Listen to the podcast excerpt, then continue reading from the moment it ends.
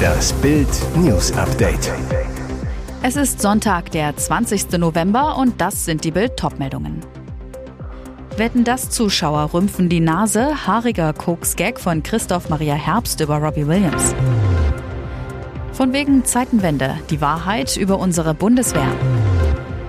Nebenkostenschock, Mieterbund warnt vor enormen Nachzahlungen. Das Revival von Wetten, das ging in die zweite Runde. Starke Gäste, die Moderatorin in Rosarot, eine Premiere bei der Baggerwette und einer trat ins Fettnäpfchen. Nach dem fulminanten Comeback vor einem Jahr kehrte Thomas Gottschalk am Samstagabend mit der Kultshow zurück. Vier Kilo leichter nach einer Fastenkur mit Freundin Carina Mross ließ sich der Entertainer vom Publikum in der Friedrichshafener Messehalle feiern. Gottschalk im roten Smoking mit Tigermuster von Dolce und Gabbana spaßte bestens aufgelegt. Heute früh war Olaf Scholz da, heute Abend ich. Ihr wisst, wie man sich steigert. Über das weite Barbiekleid von Michelle Hunziker witzelt er. Wow, Michelle, hast du noch jemanden dabei? Einen haarigen Spruch kloppte auch Schauspieler und Comedian Christoph Maria Herbst. Als Robbie Williams ausplauderte, einen Puder zu benutzen, der sein Haar voller mache, sagte der Stromberg-Darsteller, besser Puder auf den Haaren als durch die Nase ziehen. Hui, da ging ein Raunen durch den Saal. Hintergrund, Robbie war lange Zeit kokainabhängig. Als ich damals so drauf war, war der Unterschied zwischen Weihnachten und anderen Tagen nur, dass ich statt zwei Gramm Kokain sechs Gramm gekauft habe, beichtete Williams einst im Interview mit dem Portal T-Online. Es dauerte Jahre, bis Robbie endlich clean wurde. Es war das große Versprechen des Kanzlers am 27. Februar. Drei Tage nachdem Russland die Ukraine überfallen hatte, verkündete Olaf Scholz die Zeitenwende für die Bundeswehr. 100 Milliarden Euro will seine Regierung in neue Waffensysteme und die Ausrüstung der Soldaten stecken. Die Mangelwirtschaft beim Militär, bei der es von Munition über Schutzwesten bis zu Panzern an allem fehlt, soll endlich enden. Dafür sollen von nun an zwei Prozent des Bruttoinlandsprodukts in unsere Verteidigung investiert werden, so wie es Deutschland der NATO vor langem zugesagt hatte. Doch was ist neun Monate später bei den 182.000 Soldaten angekommen? Ist die Bundeswehr jetzt wirklich besser ausgerüstet? Nein, sagt der Inspekteur des Heeres, Drei-Sterne-General Alphons Mais. Das Heer stehe blank da. Die Situation sei sogar schlechter geworden, weil seine Truppe Waffen an die Ukraine abgegeben habe. Auch die Union, die lange den Verteidigungsminister stellte, schlägt plötzlich Alarm. Verteidigungsexperte Florian Hahn. Die Zeitenwende droht zum Waterloo für die Bundeswehr zu werden. Die Fähigkeit zur verstärkten Landesverteidigung rücke in weite Ferne. Die 100 Milliarden würden von der Inflation gefressen. Preisschock für Mieter. Die hohen Kosten für Strom und Gas führen in diesen Wochen oft zu extremen Sprüngen bei den Nebenkosten. Auch Wilhelm K. aus Berlin bekam Post vom Vermieter. Künftig soll er monatlich 162 Euro mehr an Betriebs- und Heizkostenvorauszahlung überweisen. Die Nebenkosten erhöhen sich für seine 105 Quadratmeter Wohnung damit von 267 auf 492 Euro. Ein Plus von 61 Prozent. K. ließ die Forderung beim Mieterverein prüfen und war erstaunt. Der dortige Anwalt hielt den Betrag für angemessen, sogar eher moderat. Bei den aktuellen Preisen könne man glatt das Dreifache verlangen. K. müsse trotz der monatlichen Erhöhung von einer erheblichen Nachzahlung im nächsten Jahr ausgehen. Das dicke, teure Ende kommt für Mieter augenscheinlich noch. In unseren fast 300 Mietervereinen ist ein deutlich erhöhter Beratungsbedarf festzustellen, erklärt Lukas Siebenkotten, Präsident des Deutschen Mieterbundes. Viele Mieterinnen und Mieter sind stark verunsichert und wissen nicht, was auf sie zukommt. Der oberste Mieterschützer rät, wer kann, sollte lieber jetzt mehr Nebenkosten zahlen, um auf diese Weise enorme Nachzahlungen zu vermeiden. Warum ist die heimische Weihnachtsgans so teuer geworden? Unterstütze ich mit dem Kauf von Importvögeln Tierquälerei? Und welches Fleisch ist ein guter Ersatz? Maximal 20 Prozent der in Deutschland verzehrten Gänse kommen von hier. Etwa 80 Prozent kommen aus Importen, meist aus Osteuropa, sagt Lorenz Eskilsen vom Bundesverband Bäuerliche Gänsehaltung BBG. Gänse aus Deutschland werden um etwa 15 Prozent teurer, kosten im Mittel 18 bis 20 Euro pro Kilo. Gründe sind gestiegene Lohnkosten sowie höhere Kosten für Gas und Strom und vor allem für das Futter durch den Krieg. Hinzu kommt, dass Gänsebestände der Vogelgrippe zum Opfer gefallen sind, was das Angebot zusätzlich verknappt. Bei Importgänsen haben sich die Kilopreise aus ähnlichen Gründen auf etwa 10 Euro verdoppelt. Aber Importgänse werden häufig zwangsgemästet, gestopft und lebend gerupft. In Deutschland verboten, aber das Fleisch landet hier trotzdem auf dem Teller, sagt Eskilzen.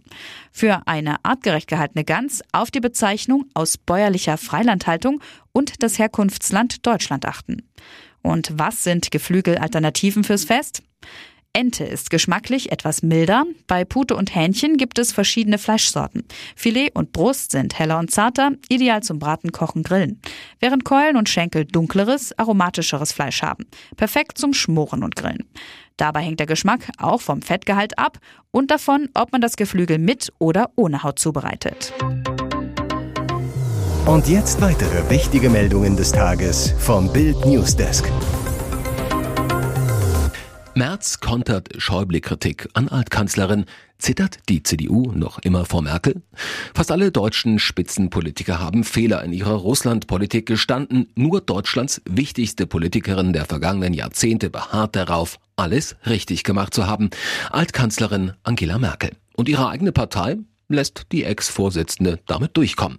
Obwohl sie Deutschland noch abhängiger von Wladimir Putins Gas machte, hält Merkel ihre Energiepolitik für sehr rational und nachvollziehbar. Noch stärker auf russisches Gas zu setzen, sei aus der damaligen Perspektive richtig gewesen. Merkel sehe nicht, dass sie sich entschuldigen müsse.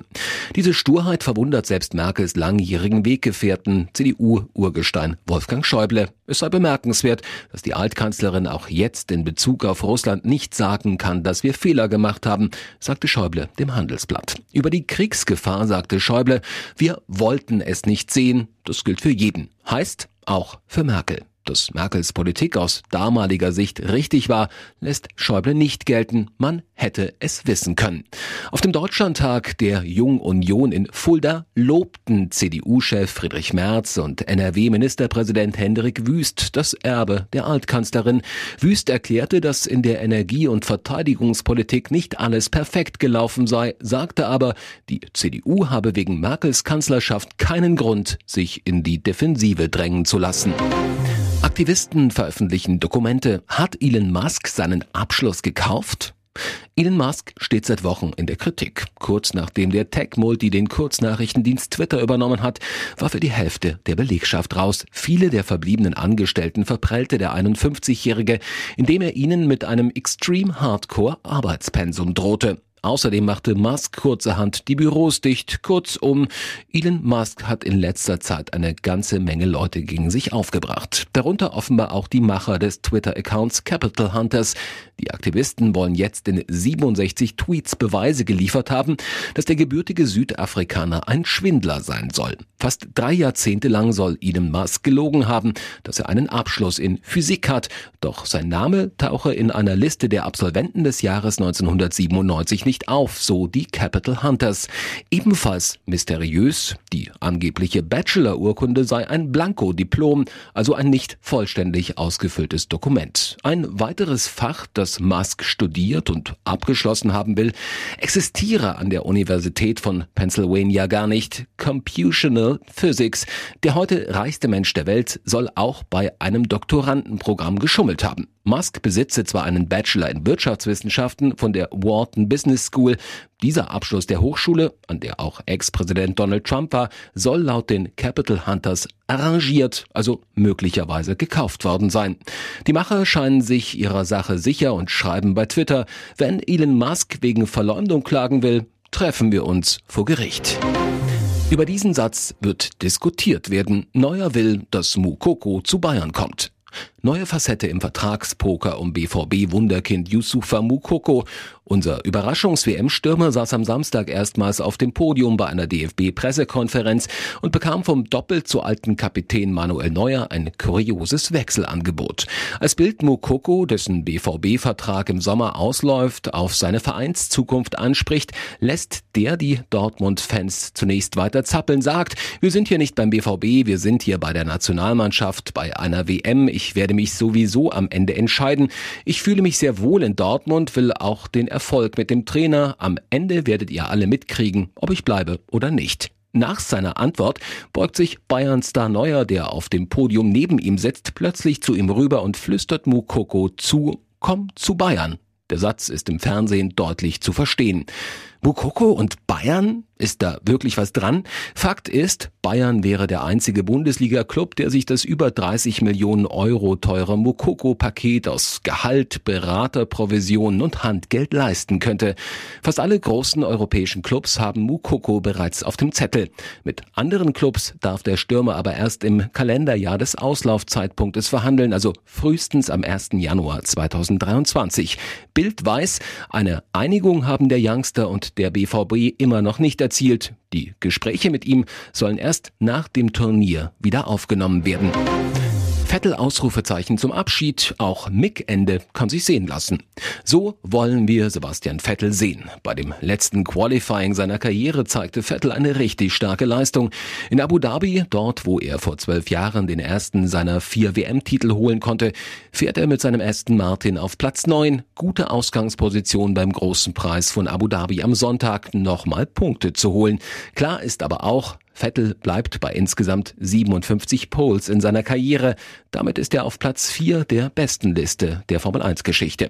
Schön für Mick Schumacher. In seiner letzten Quali für Haas fährt er in die zweite Session. In der kommenden Saison wird Nico Hülkenberg das Cockpit von Schumi Junior übernehmen. Für Mick wird es am Ende Startplatz 12.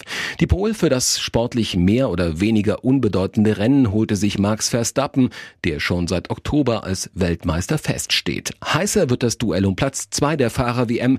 Charles Leclerc im Ferrari und Sergio Perez im Red Bull gehen punktgleich in den letzten Grand Prix der Saison und von Vettel. Und noch eine Werbung in eigener Sache. Die Red Deal Days sind wieder da. Sichere dir jetzt nur für kurze Zeit zwölf Monate Bild Plus, das digitale News-Abo von Bild, zum Sonderpreis von nur 19,99 Euro statt 79,99 Euro. Entdecke jetzt das grenzenlose Bilderlebnis mit uneingeschränktem Zugriff auf alle Inhalte von Bild.de, Sportbild.de sowie der Bild-Apps. Mehr Infos gibt es unter Bild.de slash Alexa.